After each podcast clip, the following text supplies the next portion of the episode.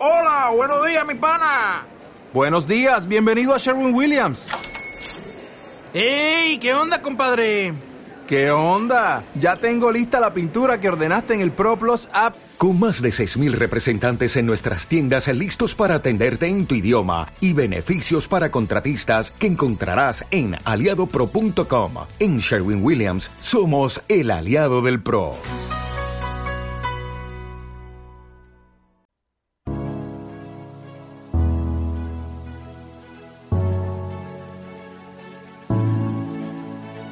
Desde los estudios centrales de la RUAH, la radio universitaria de Alcalá, comienza el programa del deporte. Comienza Dial Deportivo, programa dirigido y presentado por Víctor Pablo Prado.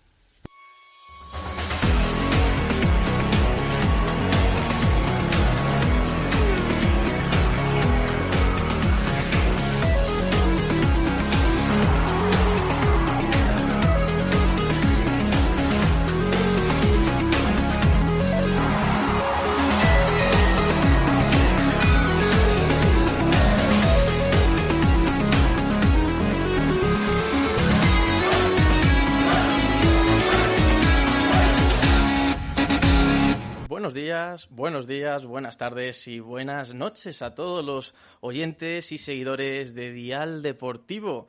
Hoy presentamos nuestro programa número 100, centenar de programas de nuestro podcast, de nuestro radio, de Dial Deportivo, y hemos cambiado un poco de situación, de escenario, ya no estamos en nuestra casa, por así decirlo, que es la RUH, la radio universitaria de Alcalá de Henares, sino que nos encontramos aquí, en los estudios de Decisión Radio, que se encuentran aquí en Madrid. Nos hemos acercado, hemos cambiado así un poco de aire, de ambiente, y hay que, hay que movernos y estrenamos así este programa número 100, el centenar de programas de Dial Deportivo. Haremos diferentes repasos y tertulias sobre la última actualidad del deporte en español e internacional, un poquito de tertulia también con acerca de qué, cómo ha sido el proceso de Dial Deportivo, un neuroconsejo del día. Vamos a tener un poco variedad en el programa de hoy. Como dicho, eh, nuevo escenario, pero como siempre los mismos miembros e integrantes del equipo de Dial Deportivo. Mi mano derecha, Emilio Crachiun. Muy buenas, Emilio, ¿qué tal? Pues muy bien, muy contento y parecía que ayer estábamos en el episodio 50. Parecía sí. que estábamos ahí a la mitad, de- de- pensábamos, ¿llegaremos a 100? ¿No llegaremos? Y fíjate que el tiempo pasa rápido y hemos llegado. Hemos Muy con- llegado Muy y- contento y con ganas de ver qué tal este gran programa, pues, en este bonito lugar. En bonito lugar. Luego también Roberto Palacios. ¿Qué tal, Roberto? ¿Cómo Eh, estamos? ¿Qué tal? Un honor, un honor llegar aquí al, al 100 que me tocó. Eh, buena suerte y sí, súper emocionados de, de estar en esta eh, ocasión tan especial. Eso es. Luego también Luis Rodríguez. Muy buenas, Luis. ¿Cómo estamos también? Muy buenas, ¿cómo estáis? Encantado de volver por aquí, que hacía tiempo que no estaba en los en los programas los programas fuera de neurociencia y deporte de los jueves. Eso es. Y sin más dilación, vamos a dar repaso a toda la actualidad del deporte este fin de semana.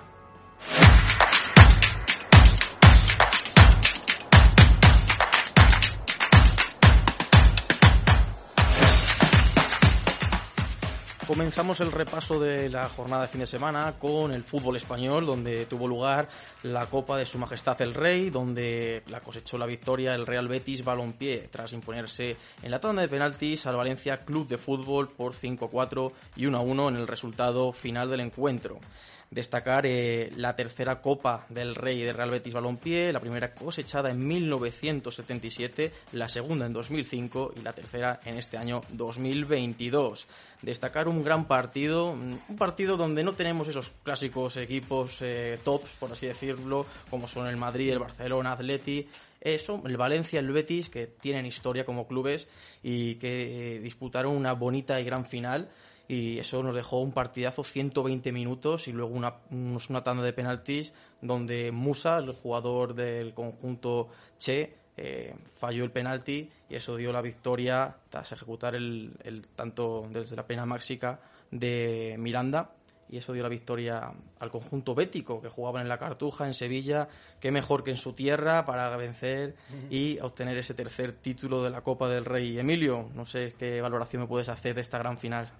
Bueno, siempre estamos pues acostumbrados a ver una final, en España por lo menos, donde están los equipos grandes, como el Madrid, el Barça, Atlético. Siempre vemos finales así donde hay estrellas, hay mucha tensión, rivalidad, pero fíjate que se ha dado el caso de que se ha roto esa lo que viene siendo esa tradición y ha pasado pues esto un partido pues de dos equipos que ni mucho menos son equipos débiles son muy buenos equipos pero quizás pues no tienen tanto tanta iluminación como los, los mejores equipos de España. Pero eh, es un partido pues que decir un auténtico gozo ver a los equipos que son grandes a su manera y llegar ahí y hacer pues todo lo posible para conseguir ese ansiado título. Eso es además el Valencia que llegaba con la mentalidad puesta en ganarla, porque hacen, hace recientemente, escasamente tres años, también se venció y se llevó esa otra Copa del Rey. Y Roberto, ¿me das tu opinión acerca de esta gran final? No, sí, sí, sí, se, se veía como un partido tenso, un partido donde fu, se, se, se, veía eh, la pasión de los jugadores y bueno, y del, del, público ya ni digamos desde el minuto uno. Y bueno, eh, ¿qué más decir? Eh, como, como, te digo, se, se veía que los... Eh, también un poco de miedo, porque cuando llegas a un nivel, en una final tan... tan uh, tan esperada por las dos aficiones, pues sí, estoy seguro que como jugador no la quiere, no, no quiere ser tú que haga el error para darle, no sé, eh, pues sí, para perder la final, pero bueno, eh, se debe sentir feo lo que le pasó a Musa, es amer eh, americano. ¿no? Americano, exacto. Sí, sí, sí, pero bueno, muy feliz con, con los del Betis que han tenido una espe esperarse bastante para una, para una copa. Vimos también el lado positivo y el lado negativo en mm. finalizar el, el, torneo, la copa, las lágrimas de Joaquín de felicidad y las lágrimas de tristeza de José Luis Gallá, ambos capitanes de eh, ciertos equipos. Mm. Y destacar de Joaquín, que actualmente tiene tres títulos de la Copa del Rey en 2005 esa segunda Copa del Real Betis en toda su historia, en 2008 mm. esa Copa del Rey que ganó con el Valencia Club de Fútbol, sí. equipo que dirigía Ronald Koeman, mm. y en 2022 esta reciente Copa del Rey que ha ganado ante el Valencia Club de Fútbol. Luis, no sé qué valoración nos puedes dar acerca del encuentro.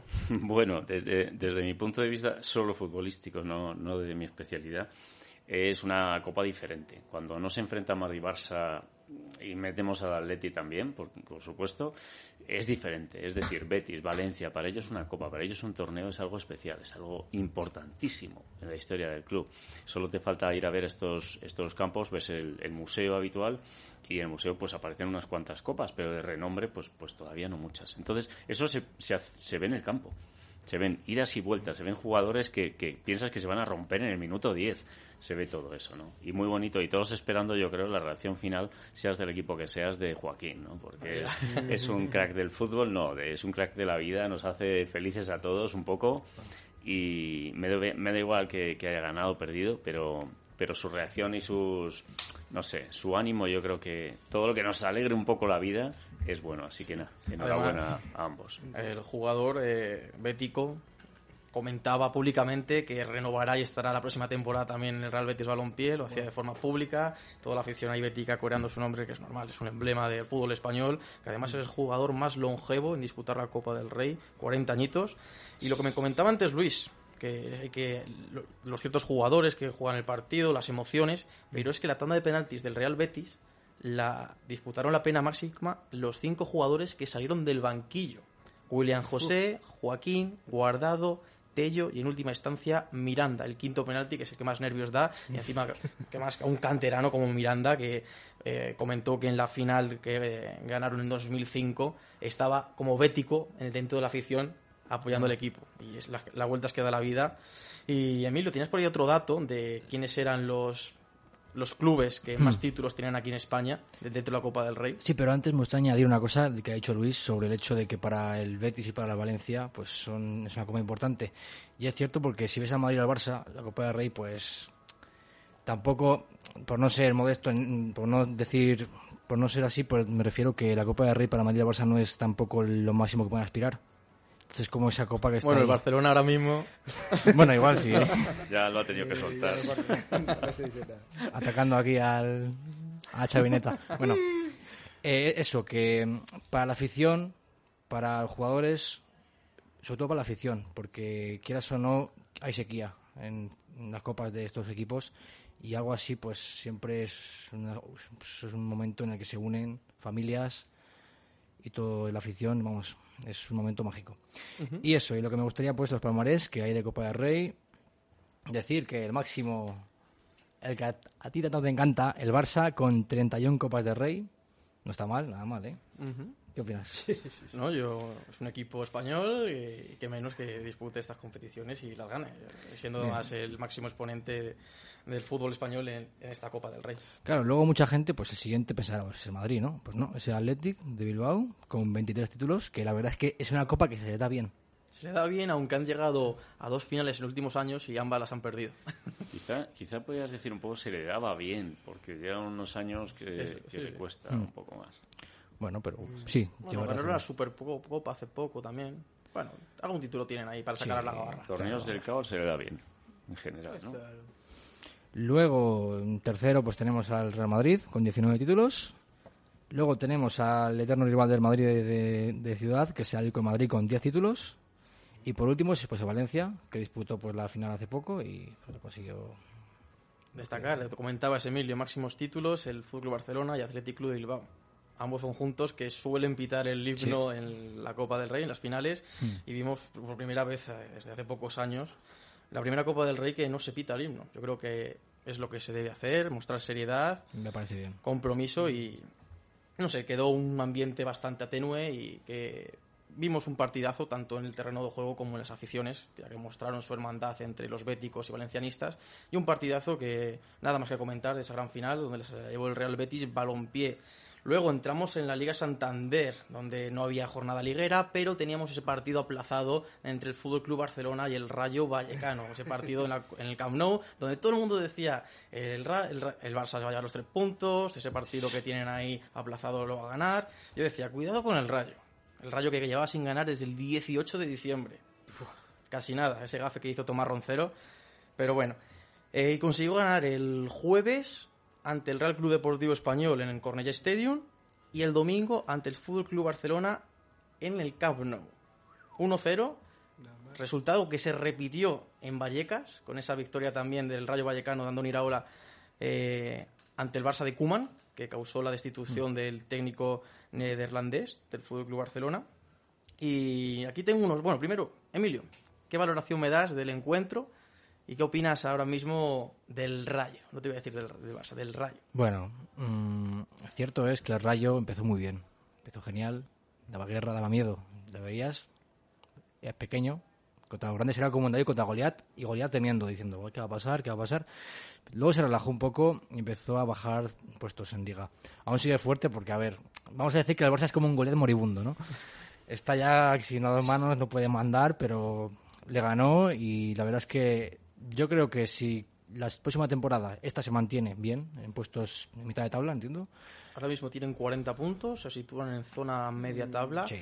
La permanencia ya está casi matemáticamente, casi matemáticamente hecha, pero ojito que también todavía se puede luchar por puestos de Europa. Que ahora mismo, como el Betis ganó la Copa del Rey, eh, ya entra directamente en Europa League y ese, esos seis puestos de clasificación que dan acceso a puestos de Europa se amplían hasta el séptimo que entraría en la Conference League.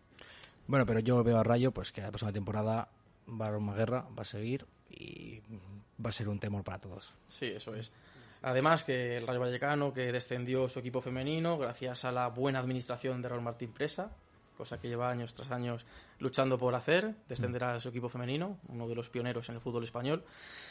Eh, pero bueno, esa disposición que tenemos en el Rayo, que aunque la presidencia directiva esté haciendo las cosas fatálicas, tenemos ahí el primer equipo luchando, sin duda alguna, y es lo que tiene el mérito del conjunto franjirrojo de Andoni Iraola. Tenía otro dato por aquí, que el Rayo Vallecano es la segunda vez que gana en el Camp Nou. Esa primera vez se realizó en el año 2000 con un doblete de bolo, 2-0 a 2, ganando en el Camp Nou ante el Fútbol Club Barcelona. Roberto, análisis del encuentro. Del Rayo, pues se salvaron un poco. Casi salvados, casi. No hay que decir salvados, pero casi ya est- estábamos ahí rozando. Bueno, yo estaba hablando del partido, que hubieron algunos postecitos, algunos disparos eh, eh, que, bueno, te tuvieron que sacar de la línea, pero bueno, a- a- así, así tenía que ser y muy enhorabuena el Rayo, la verdad, que... El contrafútbol de, del Atleti lo practicó el Rayo al final. No, pues bueno, eh, eh, tiene mucho mérito. El antifútbol es fútbol, aunque aunque no les gusten a las personas. Diferentes formas. Sí, sí, sí. Y la verdad no importa si juegues el mejor eh, partido de tu vida, si no, si no metes los más goles, nada. Sí, sí, Lo que fútbol. necesitan son los tres puntos. Eh, como, como dijo Emilio, la verdad el Rayo ha hecho una muy buena temporada. Eh, tuvo unos periodos pues un poquito pegajosos, digamos, pero bueno, era, Sí, es que- era natural. Roberto, si me permite, sí que destacar en la primera vuelta, toda la gente que nos lleva escuchando el programa, comentábamos que era estaba en el top 5 de las primeras grandes ligas europeas. Y en esta segunda vuelta ha estado en el top 5 de los peores equipos de las cinco primeras ligas. No, pero tengo entendido que fue en casa, en el Fortín, que tenía un Fortín, Fortín, sí, que sí. fue mejor que incluso mejor. que el del Bayern. Sí, sí, El pero mejor tenía, en Europa. tenía unos registros a nivel a nivel estadístico espectaculares. Lo que no sé, el Rayo jugaba bien, pero los resultados no llegaban. Luis, Mm. un poquito de opinión acerca del partido, del Rayo. Bueno, la- yo la verdad es que lo pillé ya al final, cuando, cuando vi el 0-1, se me entraron los calores por el cuerpo como diciendo, esto es un déjà vu, no puede ser otra vez, es imposible cómo han llegado a esto.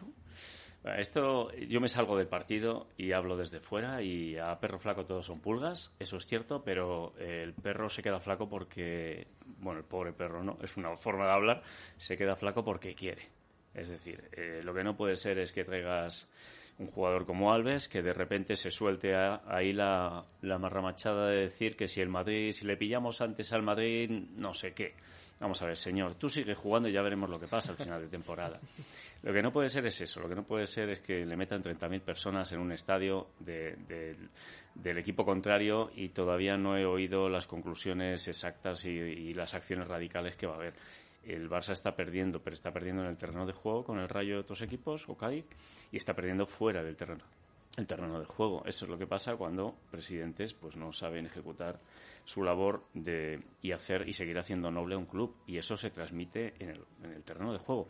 ¿Y por qué pasa esto? Porque yo que soy ya un poco mayorcito antes me sabía la alineación del Barça. Ahora no sé quién juega casi, me suenan cinco nombres. Es verdad que cada vez lo veo menos, pero pero eso es un hecho. Es decir, estamos estamos hablando que como institución y como equipo está viniendo a menos. Que no quita que ganen el domingo y que ganen el siguiente y ganen el siguiente. Pero este caída, este valle de rendimiento, está unido a, una- a un valle de rendimiento del club, básicamente. Y bueno, yo emocionalmente y, y como en lo que a mí me toca, eh, señores, somos esclavos de nuestras palabras y hay, que hay que tener más cabeza, por favor, al hablar. Digo, los jugadores, algunos Sí. que ya sabemos, algún presidente también. Sí, como bien comentaba Luis, las declaraciones de Dani Alves, muchísimos culés y periodistas que decían, si llega a venir ante Xavi, lo que hubiese pasado. Y ahí vemos que lo único que ha conseguido Xavi es la victoria moral ante el Madrid, 4-0 en el Bernabéu, porque Xavi llegó para revolucionar el- al equipo, lo revolucionó a nivel mediático, pero en el terreno de juego, a a nivel futbolístico, cayó derrotado de la UEFA Champions League, eliminado, bueno, mejor dicho, eliminado de la Champions, eliminado de la UEFA Europa League, eliminado también de la Copa, eliminado de la Supercopa. Y en la liga tampoco tiene opciones eh, matemáticas para... Bueno, matemáticas sí, está a un punto. Si Madrid consigue un empate ante el Real Club Deportivo Español este fin de, se hace, se proclama campeón de liga y ya no tiene opciones. Ahora está luchando por permanecer en los puestos de UEFA Champions League ante el Sevilla, Atleti, Betis y Real Sociedad. Veremos a ver si lo consigue, pero es su objetivo. ¿Sabes a qué me recuerda lo de.? Bueno, de hecho, eh, ahí está. El Barça aspira a lo que tiene que aspirar. Si no da más, pues ahí Europa League. Me lo que me recuerda los comentarios de si hubiera llegado Xavi antes, me recuerda a un niño picado en el colegio que te gana a los mayores y te Excusas. vas corriendo diciendo si hubiera sido más mayor, se hubiera ganado. Excusas. de picados. Perdón la palabra, pero están picados. Es decir, eh, el Barça, como dice Xavi, es el equipo más grande de la historia. Vale, lo que tú digas, pero mira cómo está ahora. No me digas que es el equipo más grande de la historia porque no. Aquí me llegaba un, ¿sabes? una imagen así de meme de Xavi, que sale Xavi en un coche, Sí. sacando así el pulgar, y pone, si vas a conducir, haz como yo. Haciendo referencia al técnico actual de Fútbol Barcelona, ninguna copa. Haciendo alusión al cero en alcoholemia cuando, cuando conduces. A ese de la copa. No, no, sí, sí, sí, es buen meme. Es gracioso, es gracioso. Sí, lo es. Eh, Roberto, comentamos también esto del proceso de Barcelona, presidencia, declaraciones, pero también quiero destacar otro dato que es la primera vez en la historia que el Barcelona pierde tres partidos seguidos en el Camp Nou. Eintracht de Frankfurt, Cádiz Club de Fútbol y Rayo Vallecano. Eh, no, no, no, sí, algo bast- bastante increíble. Eh, mira, yo siento que, y es lo que pensaba, y, creo que lo comenté cuando la Chavinete iba a 50.000 partidos sin perder y quién sabe qué, iba a llegar naturalmente un punto que se iba, las cosas iban a hacer mal. Y yo quería ver la respuesta de, bueno, de Xavi, del equipo, y se ha visto que no han llegado a responder bien a lo que pasó contra el Eintracht. Que fue algo bastante impresionante. Y bueno, yo, yo siento que esta ha sido una, creo que la temporada más rara para el fútbol de, del Barcelona. Ha habido momentos muy malos, ha habido momentos pues menos malos, pero como tú dices, Víctor, no ha llegado ningún, ninguna victoria, digamos, eh, concreta. Lo único que fue que el 4-0 contra el Madrid. Victoria moral. Victoria moral. Bueno, al, men- al menos se siente bien. Incluso le vino fatal esa victoria al Barcelona. Mm. Al Madrid le vino bien porque, claro, pierdes ya con el clásico 4-0, pero claro, venías ahí, tenías que disputar la eliminatoria del, del PSG, que hizo esa remontada histórica, luego ante el Chelsea, remontada histórica aunque teniendo ventaja ante Inglaterra, y veremos a ver ante el City Sí. en estas semifinales. Sí, yo siento que tal vez el, el Barça tenga demasiados jugadores, especialmente en ataque. Yo siento que tienen que tener ya un escuadro, ya Sí, una bueno, escuadra más Actualmente fija, también han digamos. renovado a Ronald Araujo, el central uruguayo del Barcelona, por seis temporadas más, creo. No, wow. o cuatro, creo que cuatro hasta 2026, si no recuerdo mal, Mm. y gran renovación, porque es un central eh, joven, mejores que tiene unas cualidades increíbles. Luego también tengo por aquí un- otro dato, Nos vamos a hacer una comparativa entre Xavi y Koeman. Los 32 primeros partidos de Xavi como entrenador y los 32 primeros partidos como Koeman como entrenador. Xavi ha conseguido un total de, en 32 partidos, 17 victorias, 8 empates y 7 derrotas. En contraposición, Koeman ha conseguido 21 victorias, 5 empates y 6 derrotas. Datos que quedan ahí para guardar, ya que destituyeron al técnico neerlandés. Pero yo creo que lo destituyeron más que nada por temas de declaraciones en rueda de prensa, los ánimos que daban los jugadores, cosas de este estilo. Y luego también tengo, perdón Emilio, Sí, sí. el peor porcentaje por victoria de técnicos en el Fútbol Club Barcelona. Xavi se encuentra en el quinto puesto con un 53% de victoria, de 17 que consigue 17 victorias de 32 partidos. Mm. Reschart, 49% de victorias, 37 victorias de 76 partidos. Serra Ferrer, 47% de victorias, 24 partidos ganados de 51 disputados. Y el último es Luis Aragonés, con el 46% de victorias de un 23 partidos ganados de 50. Y luego tenemos a Kuman. Kuman tampoco lo ha hecho lo ha hecho mal, pero menos que Xavi, vamos a decirlo así, porque tiene el 58% de las victorias de, de 67 partidos disputados con 39 victorias cosechadas. Ahí quedan los datos. La chavineta, ¿carbura o no carbura? Eh, Luis.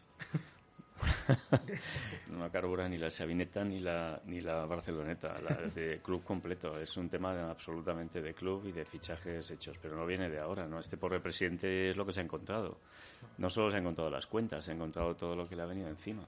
Y destacar un poco algo que yo no nunca había caído, porque cuando se fue Cristiano del Madrid, por ejemplo, sí parecía que iba a caer en Madrid, pero no cayó, tuvo sus así, pero hay otros, al final se vio que era, estaba tapando a otros jugadores. Pero se han sobrepuesto. Pero en Barcelona no. En Barcelona Messi tapaba, tapaba agujeros económicos, deportivos, sociales, profesionales, tapaba todo. Eh, y encima la deuda que, que dejó. Entonces ahí están sufriendo eso todavía. Lo que sí, yo creo que ha habido al menos tres presidentes los últimos que, con tal de complacer a la afición, socio, etcétera, ha hecho cosas muy descoordinadas. No, tampoco soy yo quien, porque mi especialidad precisamente no es, no es ser presidente de un club.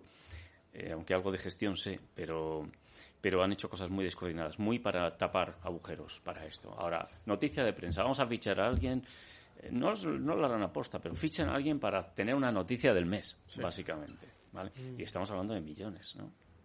Bueno, después es, es muy fácil hablar cuando, cuando les va mal a la gente, eso es cierto. Mira, Messi, Ramos en PSG, que no despegan, que no sé qué, nunca se sabe.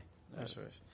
Emilio, opinión, tema Xavi, en esa comparativa que hemos hecho estadística con Kuman Yo, yo solo voy a hacer un comentario que es que, por lo menos con Kuman, los, los que mm, mantenían el césped no le volvía locos. Está continuamente diciendo que el césped está muy largo. Más excusas, es como una bola de excusas, no para. Eso es la chavineta, más que un equipo. Excus. Va rodando la bola de nieve, así, Exactamente. en caída, va haciéndose más grande, increchendo, increchendo, Y si hasta te que fijas, al final caiga en el Camp Nou y explote. Eh, El, el 70% de excusas es el césped. El césped, el césped. Terreno de juego. Pero claro, la posesión es importante. Puede que se vaya a algún Sí. partido de tercera división y, y vea un poquito cómo están las cosas, ¿no? No sé. Esos terrenos de juegos ahí de tierra, es, es- es increíble. Roberto, Eh, me sorprendiste con esto, la verdad. No pensé que iba a estar en los cinco peores. eh, hasta abajo del Tata Martino y lo Sí. ultra odian. ahí. Era madridista ese. Sí, sí, sí, sí. sí. Y Xavi ya también. Quién sabe, tal vez cambio de, cambio de equipo. Vio la luz, pero bueno, no. Eh, bueno, mira, yo, yo, yo como soy un poquito más neutral, le digo a los, a los del Barcelona, no ha sido una mala, bueno, no la he hecho tan mala, pero bueno, se ve el...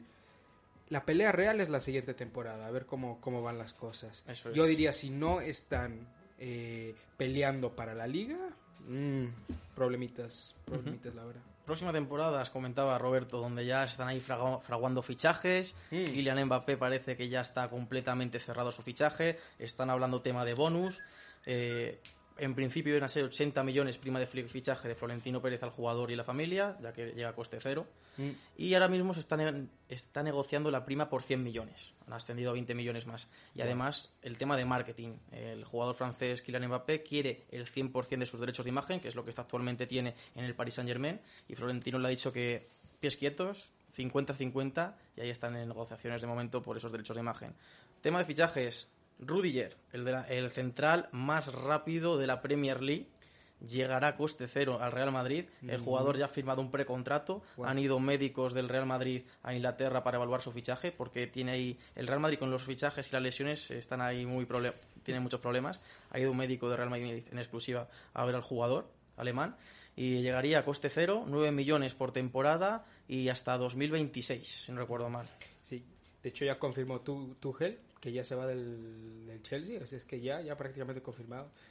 Yo digo muy buen fichaje para el Madrid, especialmente él y Militao sería. Eh, Eh, ¿Cuál? Ah, eh, en, en la defensa del Madrid. y él. también. Mm, Álava yo creo que porque Mendy seguramente saldrá eh, transferido porque para su renovación pide un aumento salarial. Florentino le ha dicho, ¿quién te crees? Si me llega una oferta tuya me la das y te vendemos. Imagina, imaginaros. Álava, el, el lateral izquierdo. Rudiger, Militao y Carvajal. Buena defensa. Carvajal Muy, si muy sube el nivel. Y además también está sonando eh, Suamini, el, el centrocampista del Mónaco, que también está negociando el Real Madrid por él. Actualmente el Mónaco pide 50 millones. mm. Florentino va a ver si lo consigue fichar por 60 o así. Porque si no lo compra esta temporada, los equipos de la Premier se están frotando las manos para llevárselo porque es, es el futuro del centro del campo Y- del inde- fútbol. independientemente de Florentino y lo que ha hecho, él y su equipo de negociadores Sí, es sí. implacable, ¿eh? Su equipo comen todo. y que ha conseguido derrotar al PSG Sí. al PSG, que Ah, toda la equipo. directiva va a salir esfumada, por- por- correando por patas, al Kelafi y el director deportivo, que ahora no me acuerdo del nombre. Eh, yo tampoco la veo. El PSG me recuerda al hotel este de un pueblo que cerca del mío que iba a ser un hotel increíble y acabó de arruinado, ¿sabes? Me recuerda a eso el PSG. Se cae a pedazos. Y Pochettino también le dijeron. Pochettino también. Adiós. Luego, el, el emir de Qatar ya tampoco va a ser el que proporciona el dinero. ¿Mm? Va a venir otra empresa a, a dejarlo para subvencionar fichajes. Muchísimos futbolistas van a salir ya al despliegue del conjunto parisino. Y luego ha provocado Florentino Pérez, un espléndido presidente, mejor empresario, que es lo que está haciendo.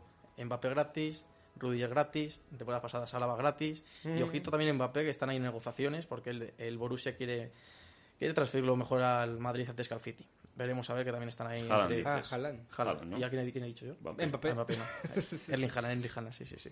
Dios. Veremos a ver cómo fragua el mega fichajes. Al Luego, final, en el fútbol moderno lo- la- en- en- se demuestra que, que el que es un buen empresario y sabe de gestionar empresas, eso es una ostras, eh, sube, ¿eh? pero en todos los aspectos. Yo, yo conozco la división en la que en la que me muevo ahora mismo por temas familiares y efectivamente el club que va a subir es el club que tenía más fama de profesionalidad con una estructura, etcétera, etcétera. Y eso se traduce en el campo, se traduce también en dinero, porque el dinero no viene solo, hay que ganárselo y hay que conseguirlo.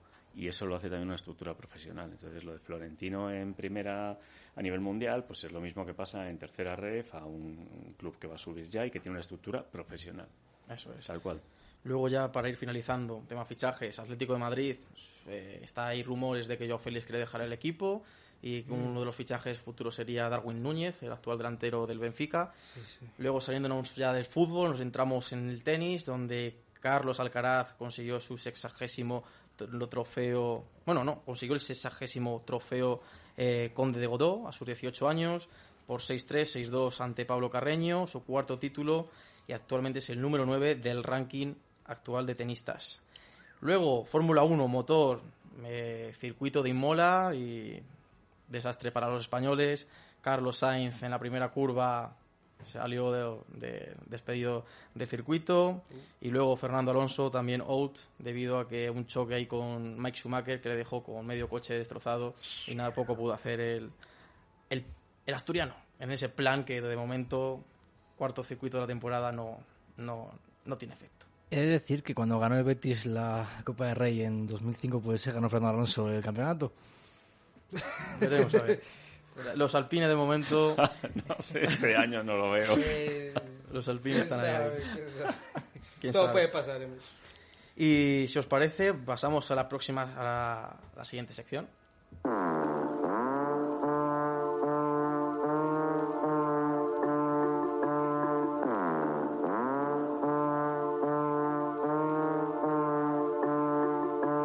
Wake up in the morning feeling live.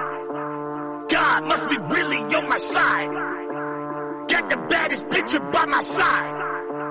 Cash make the pussy come alive. Everybody know I set the vibe. Bet I steal your bitch like it's a crime. All my niggas come from doing time. Hands in the air with just a fly. Thank God that I'm alive. Bueno, bueno, Luis, ya que tenemos por aquí de nuevo nuestro programa de tertulias de actualidad, coméntanos esa mítica sección que haces en los programas de neurociencia y deporte, que es el neuroconsejo. Muy buenas. Bueno, ya echaba de menos un, directo de este tipo. No, eh, vamos a ver, neuroconsejos, sí, sí, sí. Cuando planteamos contigo y con los compañeros la sección neurociencia y deporte, o la sección, sí, sección neurociencia y deporte completa, rodeando una entrevista crucial del deporte del mes, pusimos unas píldoras, ¿no? Y una de ellas era el neuroconsejo del día. Hay otras desmintiendo mitos, hemos ido inventando otras como neurociencia y bienestar. Pero el neuroconsejo del día, ¿por qué se llama neuroconsejo del día y no neuroconsejo deportivo, cualquier cosa así? Porque lo puedes aplicar al deporte, pero lo puedes aplicar a tu día a día, lo puede aplicar cualquier persona. Entonces, ahí vamos un poco. Llevamos 15 programas, nada menos, nos habéis permitido acompañaros durante 15 programas ya. Y, bueno, hoy os traigo un tema en particular que afecta un poco a todo lo que hemos hablado. Quien, quien nos siga en, en esta radio eh, sabe que hemos hablado de dormir, hemos hablado de- del rendimiento deportivo, hemos hablado de la visualización, de la tolerancia al dolor, hemos hablado de muchos temas, de cuándo entrenar, si por la mañana, por la tarde. Hemos tocado probablemente en 15 programas, juraría 40, 50 pequeñas temáticas. Pero fíjate, Víctor, compañeros, Emilio, Roberto, es, es un, hay un denominador común. Y es lo que quiero tocar ahora en un minutito, que es la atención plena. Lo que se llama atención plena. Esto eh, puedes llamarle de muchas maneras, no importa el nombre. De lo que se trata es de que todo lo que existe alrededor de la neurociencia para la mejora del rendimiento deporti- deportivo en el día a día necesita atención plena para ser perfectamente aplicado. Eh, empezamos los programas comentando que en el gimnasio la gente está corriendo, está haciendo pesas, mirando al móvil, no solo entre medias de ejercicios, que también influye, sino corriendo, por ejemplo, mirando al móvil o a la televisión. Eso que está bien y piensas que está bien porque, bueno, ya no, no siento las piernas, voy corriendo más, neurológicamente es incorrecto, porque no estás prestando atención a la traducción de ese ejercicio dentro de tu sistema nervioso, que al final es el que alimenta nuestros músculos, nuestros ligamentos, nuestras articulaciones, nuestro corazón y nuestros pulmones y nuestro cerebro. Por lo tanto, tener atención en lo que estás haciendo es como una especie de norma desde niños pequeños, nos lo dirían nuestros abuelos, nos lo dirían nuestros padres, sin duda, regañándonos, atiende, hazlo bien nuestros profesores. Detrás de todo eso hay una razón neurológica clarísima, hay una razón, una, razón y es que, aunque mucha gente se empeña en decir lo contrario y en desmintiendo mitos, lo hemos trabajado mucho, el cerebro solo se ocupa de una, eh, de una acción al tiempo. Es verdad que se puede diversificar, yo puedo mover una mano al mismo tiempo que hablo ahora mismo, puedo hacer cositas, pero si quieres realmente que sea aprovechable una experiencia como esta de ahora mismo, estar hablando aquí con vosotros en esta radio, tengo que estar atento, tengo que estar concentrado en lo que hago y olvidarme del resto de cosas. Es solo así como me concentraré, haré bien esta tarea, se me quedará grabada en mis engramas mentales, etcétera, etcétera, etcétera. En el deporte se ve con el sistema motor. Por eso hay, hay entrenamientos que son desaprovechados completamente, porque la gente no está atenta, porque no está, no está con- consciente de lo que hace, es una mala hora, no ha dormido, un poco de todo. Con lo cual, Solo quería traer hoy que la atención en lo que estás haciendo, sea lo que sea, leer un libro, hablar con un compañero, esta misma conversación es fundamental para poder mejorar y para que se nos quede grabada esta experiencia. Normalmente para, para, bueno, para mejorar en la vida o para ser más feliz, que al final es lo que buscamos todos.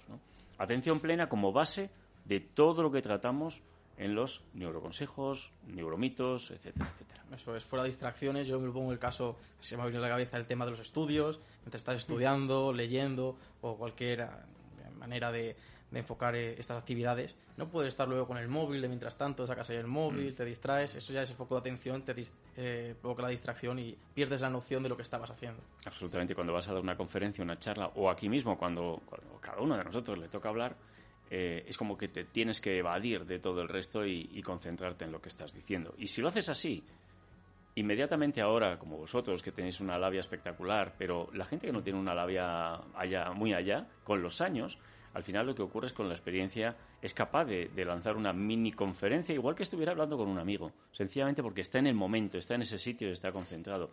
Otra cosa también de la fórmula, por supuesto, es tener conocimiento de, la temática, eso está claro.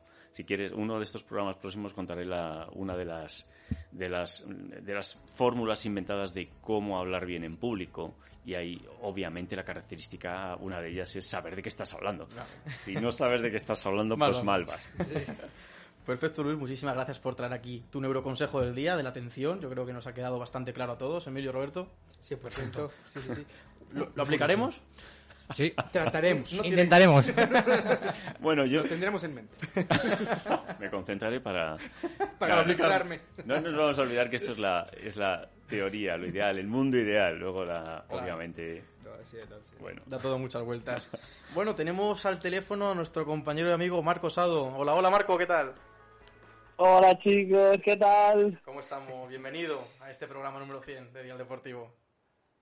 Todo me jode, tío, no poder estar aquí con vosotros. Ah, nada, el que me ha, me ha quitado la oportunidad de estar allí en el programa 100. Y nada, que espero que os lo paséis eh, genial, que disfrutéis muchísimo por los que no podemos estar aquí con vosotros. Y nada, que yo contentísimo de poder seguir aquí en, en la radio de la UH con vosotros y que sean otros 100 más. Eso es.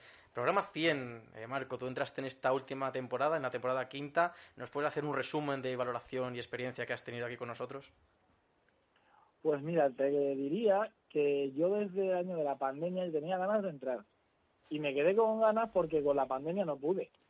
Y para mí ha sido todo muy positivo, o sea, desde conoceros tanto a ti como a Emilio, Roberto, con, con Morey, que también ha estado bastante tiempo aquí conmigo, Damián me parece un tío genial, los consejos de Luis, o sea, todo como que ha enriquecido un poco más lo que yo soy. Y me llevo unas experiencias maravillosas y espero poder estar aquí mucho tiempo. Genial, Marco. Pues muchísimas gracias por tenerte por aquí en el programa 100. Y lo dicho, un fuerte abrazo y que vaya todo genial. Muchísimas gracias a vosotros, chicos. Un abrazo. Chao, chao. Abrazo. Chao, Bye, Ya tenemos por aquí a Arnau González que nos envía también así su felicitación por este programa número 100. Adelante, Arnau. Muy buenas tardes chicos, la verdad que no hay mejor manera que saludaros, que dando la enhorabuena por esos 100 programas. Y digo que no hay mejor manera, pero sí que podría verlas estando en el, en el directo con vosotros, estando aquí en el estudio. Por desgracia no puede ser, pero sin duda seguimos apoyando el proyecto, seguimos apoyando esta familia que crece día sí y día también eh, tratamos deporte, tratamos el deporte yo creo que como muchas veces comentamos desde un prisma diferente, nos acercamos al deportista, nos acercamos a la historia, pero eso simplemente lo juzga la audiencia y yo soy un mero colaborador, un colaborador que entró aquí cuando llevamos 20 programas que si soy sincero no sabía ni, ni encender la grabadora, no, no tenía ni micro, grababa con el micro de la Play y poco a poco Dial Deportivo a la medida que ha crecido la radio, que ha crecido el programa, me ha permitido a mí formarme como, como persona y como, como locutor, por decirlo de alguna manera. Así que muy agradecido a todo el mundo, a toda la gente que se ha pasado por aquí, por la radio alguna vez. Igual son un total de 200 personas, no llevo la cuenta, pero ya son 80 programas para a nivel personal, 100 a nivel a nivel global, la verdad que es una locura, una locura lo que estamos logrando. No me voy a extender mucho más, doy la enhorabuena a Víctor, doy la enhorabuena a Emilio, a Cristian, a todos, todos, y la verdad me dejaré muchos nombres, no podría nombrarlos a todos, pero la verdad que un gran honor Y poco más que añadir, os habla Arnau González, un hombre, un chico muy feliz de cumplir 100 programas en Dial Deportivo. Muchas gracias chicos, muchas gracias familia. Gracias a ti, Arnau, como siempre, por traernos ese fútbol femenino a Dial Deportivo. Eh, nos ha quedado esa exclusiva de que comenzaste a grabar las pequeñas píldoras de fútbol femenino con el micro de la Play. Eso yo no tenía noción sobre ello, pero buen dato para apuntar. Comentabas también que han pasado a cerca de unas 200 personas por el programa. Si te digo la verdad, creo que más. Dios. Creo que más personas, en tema también de entrevistas, colaboraciones, Claro. todo, la- todo el equipo que ha formado Dial Deportivo en estos cinco años. Hemos llegado al programa número 100, yo creo que hemos pasado alrededor de 200 personas. Y si Miguel nos da la canción del descanso, que es nuestro técnico en el día de hoy, delítanos. It's been a hard day's night, and I've been working like a dog. It's been a hard day's night. I should be sleeping like a log. But when I get home to you, I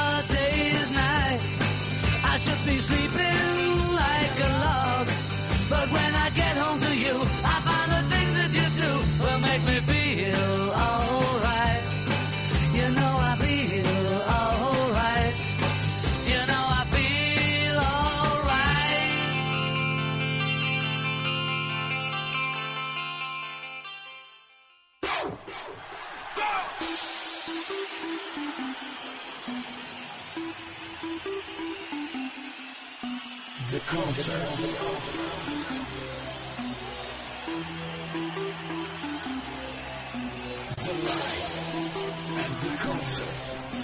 The party and the concert. The music and the concert.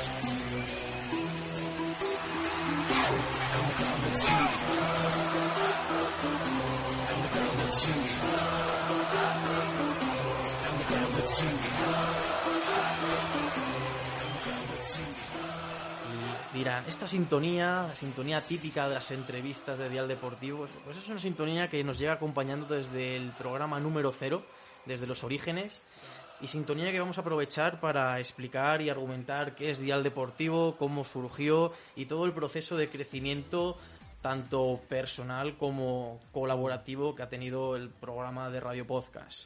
Pues como bien he dicho, es un programa que se originó el 7, no, el 19 de enero de 2018, es cuando tuvimos ese primer programa. Eh, entre medias estuvimos ahí diciembre de 2017, ahí estuvimos haciendo pilotos de prueba, formándonos en el tema de la radio. Y desde el 19 de enero, desde 2018, que es donde tuvimos nuestro primer programa, ya han pasado cinco años, tenemos esta gran sintonía que es la que utilizamos para nuestras entrevistas. Hoy no habrá entrevista, pero explicaremos, como bien hemos comentado, todo el proceso de Dial Deportivo. Destacar, Dial Deportivo surgió como una idea eh, colaborativa, donde al final me puse a la cabeza de montar un programa de radio deportivo, montar ahí tertulias, pasarlo bien y disfrutar de lo que es la radio. Yo tenía un poco de experiencia y balance en diferentes programas, por, su- por suerte. Me, al final me, me, me alcé a liderar el proyecto. Yo creo que de momento, cinco añitos, no ha salido nada mal, a mi, a mi punto de vista. Mm, También destacábamos por tener diversas entrevistas a personas ilustres y dedicadas al deporte, diferentes colaboraciones deportivas donde nos contaban eh, sus aspectos básicos, cómo es el día a día de los deportistas y cómo es el, mundo del deporte desde dentro, el insight. Luego, el 3 de noviembre de 2020, que es donde ya entró creo que Emilio, me dio la idea de, bueno, quería hacer boxeo, porque es su deporte favorito, predilecto, y quería hacer eh, una entrevista a gente de boxeo. Y yo dije, joder, vamos a ver lo del boxeo. Y ya es cuando surgió la temática mensual del deporte. Entré antes, ¿eh? Ya, pero es cuando me diste la idea. Ah, vale. ¿Tú por qué año entraste más o menos, Emilio? Es una temporada finales, mediados, cuando estaba Pat. No, entré cuando estaba Pat, sí, me- de segunda temporada, exactamente. Paz, eh, segunda temporada, sí. Sí. Segunda Mm. temporada, eso es. Nerviosito estaba yo ahí, temblando. y, y nos diste la idea del boxeo. Y tras el boxeo vinieron otros seis meses dedicados eh, exclusivamente mensuales al deporte. Después del boxeo pasó el pádel, el ping-pong, el balonmano, gimnasia artística y natación.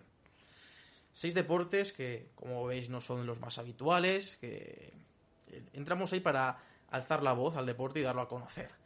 En esta, de esta forma entrevistábamos a ciertos deportistas, pero claro, esos deportistas había que buscarlos, pico y pala, buscando en redes sociales, en diversas fuentes para encontrarlos y poder hablar con ellos e interactuar en, para las entrevistas. Luego llegó el 7 de octubre de 2021, eh, hace nada, nuestra quinta temporada, y ya decidimos seguir con los meses dedicados al deporte y el primer mes fue el del tiro olímpico y ya no sé por cómo me surgió la idea de contactar así de chiripa con la Real Federación Española de Tiro Olímpico. Les encantó la propuesta de colaborar con nosotros en mensualmente. eh, esto fue en el mes de octubre, si no recuerdo mal. Eh, hablé con la federación, tuvimos contactos y estuvieron encantados de poder participar y colaborar en este mes, dándonos deportistas para contarnos esa experiencia la que se vive desde dentro, de, de- desde el tatami, el terreno de juego, el pabellón, diversos medios en los que actúan los diferentes deportes. Después del tiro olímpico llegó la Real Federación Española de Billar, después la Real Federación de Hielo con el curling, la Real Federación Española de Karate, la Federación Española de Petanca, la Real Federación Española de Taekwondo y actualmente en el mes de abril estamos con la Real Federación Española de Colombofilia y la Real Federación Española de Colombicultura. De momento llevamos ocho deportes, es decir, ocho meses, bueno, ocho no, siete meses en los que hemos podido colaborar con las diversas Real Federación Española, donde nos ofrecían deportistas y hemos dando cabida y expansión a estos deportes que bien hemos comentado. Emilio, que eres el que de aquí el que más tiempo lleva, como has comentado, coméntanos un poco tu valoración acerca de estos 100 programas, eh, la evolución de la radio, de Dial Deportivo. Claro, yo entré aquí, pues en 2019, sí, con, mie- con miedo, entré con miedo porque digo, ¿qué, qué, qué pasa aquí? ¿Cómo, vale, pues cómo se desarrolla esto? Empecé a coger soltura con vuestra ayuda, empecé a ver cómo soltaba yo también, poco a poco, pues dejé de tener ese miedo, aún tenía miedo, pero era más emoción, era como un reto, no era como nervios. Entonces, poco a poco fui mejorando, surgían nuevas ideas, como esta, por ejemplo, de boxeo, que la tuvimos varias personas a la vez para llegar a ese punto en común. Y la verdad es que muy contentos. Esto para mí, pues una vez a la semana me da esa alegría de venir a la radio, de hablar, de, de reírnos, compartir. Es como, me gustaría a mí decir, estar con los colegas con unas birras, pero hablando, que es más interesante, temas de conversación interesantes, hablando sobre neurociencia, varios deportes, fútbol internacional. Tenemos varios expertos y la verdad es que ¿Qué voy a decir? Pues felicidades al Día Deportivo y que cumple muchos más. Luego, Roberto, gracias Emilio, como siempre. Roberto, Sí. tú entraste en esta última temporada, en esta quinta temporada. Sí, Coméntanos sí, acerca de, este, estos pequeños espacios que has tenido aquí con nosotros, Yo, claro, yo, yo, yo me acuerdo muy bien eh, que tú me habías invitado a la radio ni 24 horas Fichajes. en España. Florentino sí, Pérez. sí, sí, sí, sí, sí, sí, pero como te digo, apenas y llegué al país y ya, ya tenía la oferta y todo. Que bueno, yo, yo pensé al principio que este era como un club de nada más amigos hablando del deporte, pero no, no una radio. O sea, me sorprendió cuando llegué, ah, que estamos hablando como un podcast. Y también, no, también como dijo Emilio, mi primera, eh, mi primer show, me acuerdo, él me tuvo que llegar a susurrar, di algo. Habla, en, un- en una entrevista. Y dije, eh, sí, ok, muy bien. eh, que fue no con un, que, que fue en tiro olímpico, me acuerdo. tiro olímpico, sí, sí. Sí, sí, sí. Bueno, no, eh, muchísimas gracias, que ha sido una experiencia increíble. Yo casi nunca he hecho algo así y bueno, por eso me quise venir a España, que estoy de Erasmus. Y bueno, ha sido una gran, gran experiencia, así que muchas gracias por aceptarme. aquí. Gracias a ti, gran fichaje de este mercado de verano. Y luego Sí, sí, sí. Luis Préstamo. Rodríguez, que entró así colaborando con nosotros, haciendo su especial de neurociencia con una entrevista al principio, estilo conferencia, pero ya luego en este año, el 1 de enero, el 11 de enero de 2022, dim- dimos esa cabida y ese espacio en Dial Deportivo a tener un programa extra dedicado exclusivamente al deporte y neurociencia, Luis. Sí, la verdad es que no, no me acuerdo cómo comenzó antes del verano del 2021. Si, si contacté contigo por, por interés y nos intercambiamos, no sé cómo fue. Pero sí, aportando esos minutitos en el, el programa de los martes, la verdad es que fue, fue una gozada. Y cuando pude ir al estudio también, ¿no? La- ya había hecho radio antes, con lo cual eso no era un problema, pero hacía solo monólogos. Incluso todavía me estoy, hago mucho monólogo, con lo cual eh, me siento raro cuando tengo que compartir, eh, pues intervenir, unas risas, lo que sea, ¿no? No, no, soy muy serio y eso se nota, no, no voy suelto con eso. Pero bueno, yendo a la segunda etapa, la de este año, yo creo que ha sido una, no solo una idea buena que compartimos durante la Navidad, quizá, para implementarla en enero, algo así, sino que ha cumplido un poco lo que yo, lo que yo quería, realmente. Y ningún sitio mejor que este, porque la apertura que tenéis, la disponibilidad, la, la apertura de ideas, ¿no? De decir, oye, organizamos tal, oye, Luis, que vamos a organizar los premios de no sé qué, ¿qué puedes aportar? Digo, ostras, es que puedes hacer cualquier cosa. Es como que de repente, sin una necesidad además de un patrocinador económico, que ojalá lo hubiera también, ¿no? Porque no siempre viene bien. Sin una necesidad de unos medios enormes, tienes mente abierta, tenéis mente abierta en el programa y en VIP deportivo y además se puede hacer. Entonces eso dio resultado el programa específico de neurociencia y deporte que mejoraremos y que ojalá si seguimos, que seguiremos, supongo, el- en- después del verano, etcétera, se puede llegar a cambiar, mejorar, escuchar a los oyentes, me gustaría, en breve, escuchar a los oyentes, a ver qué opinan de, de lo que les interesa, lo que no, etcétera. Entonces eso hizo dos cosas. Primero, creo que mejorar un poco, bueno, pues en calidad y en contenidos la radio y segundo, sobre todo, mm, hizo realidad lo que yo quería también, que era tener un programa específico de neurociencia. Genial, Luis. Muchísimas gracias por aceptar la A aportación y por unirte a ese programa. Tenemos a Damián Castilla. Hola, hola, Damián, ¿qué tal? Hola, ¿qué tal chicos? ¿Qué tal Víctor? Muy buenas. Muy Pues, buenas. pues muy bien. Bueno, programa número 100, te tenemos por aquí vía telefónica. Coméntanos lo que ha sido para ti, Damián, Dial Deportivo. Bueno, pues para empezar, lo primero de todo, evidentemente, es darte la enhorabuena a ti y a todos lo- los, integrantes del grupo, porque la verdad que es una auténtica pasada. Yo recuerdo cuando entré en, la web ¿no? de, de Bit Deportivo a escribir artículos y demás, que, bueno, que actualmente sigo y es lo que realmente me apasiona, ¿no?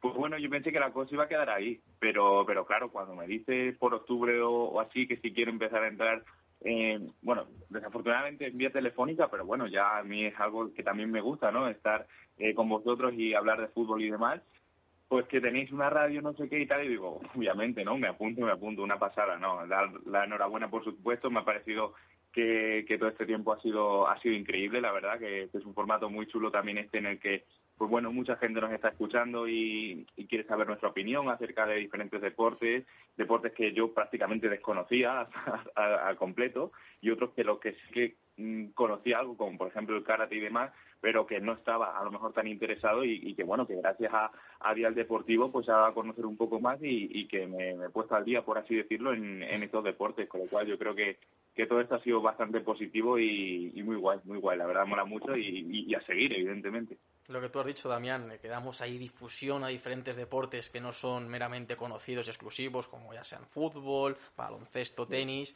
Hemos tratado diferentes eh, deportes, tiro olímpico, el billar, la petanca, luego la colombofilia, colombicultura, deportes que a la gente incluso no lo puede considerar hasta deporte, no lo llega ni a considerar en el ámbito deportivo. Les hemos dado aquí difusión, entrevistando a diferentes deportistas, a miembros de la federación, que nos cuentan sus experiencias y cómo es desde dentro este deporte, porque claro, tiene sus diferentes licenciados, se compite a nivel nacional e internacional y van dejando muy grandes marcas al respecto del deporte español en, en el mundo, por así decirlo.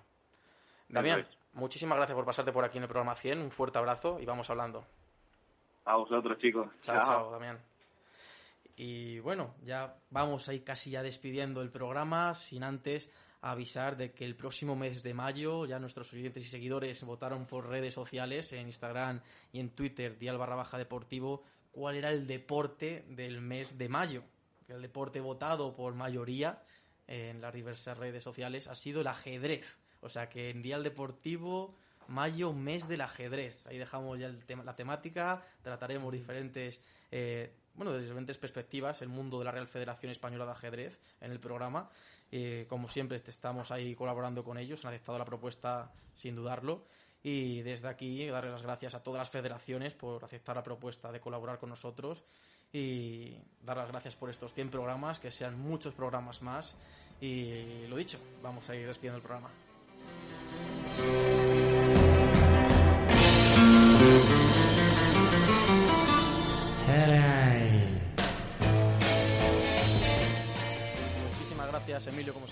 No quiero ser un peón, quiero ser un caballo. Eres un alfiler. Muchísimas gracias, Roberto. Ah, enhorabuena y enhorabuena a ti, VP, que esto es prácticamente tu, tu bebé, digamos. Bueno, Así el de todos, el de todos. Muchísimas gracias, Luis. Muchas felicidades por los 100 años. 100 años, no, 100 programas. 100 100 años que dure. tío. Esperemos, esperemos. Eso es. Y así una anécdota de que estamos hablando de las palomas en este mes. El otro día, paseando, me chifló una en la chaqueta. Me, me cago literalmente en la chaqueta. Yo,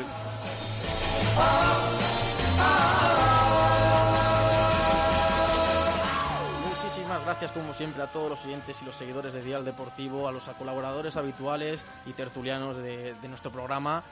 Un fuerte abrazo, darles las gracias por estos 100 programas, que sean muchos más. Y aquí me despido yo, Víctor Pablo Prado, y nos vemos en el próximo programa con el mes de mayo, mes dedicado al ajedrez.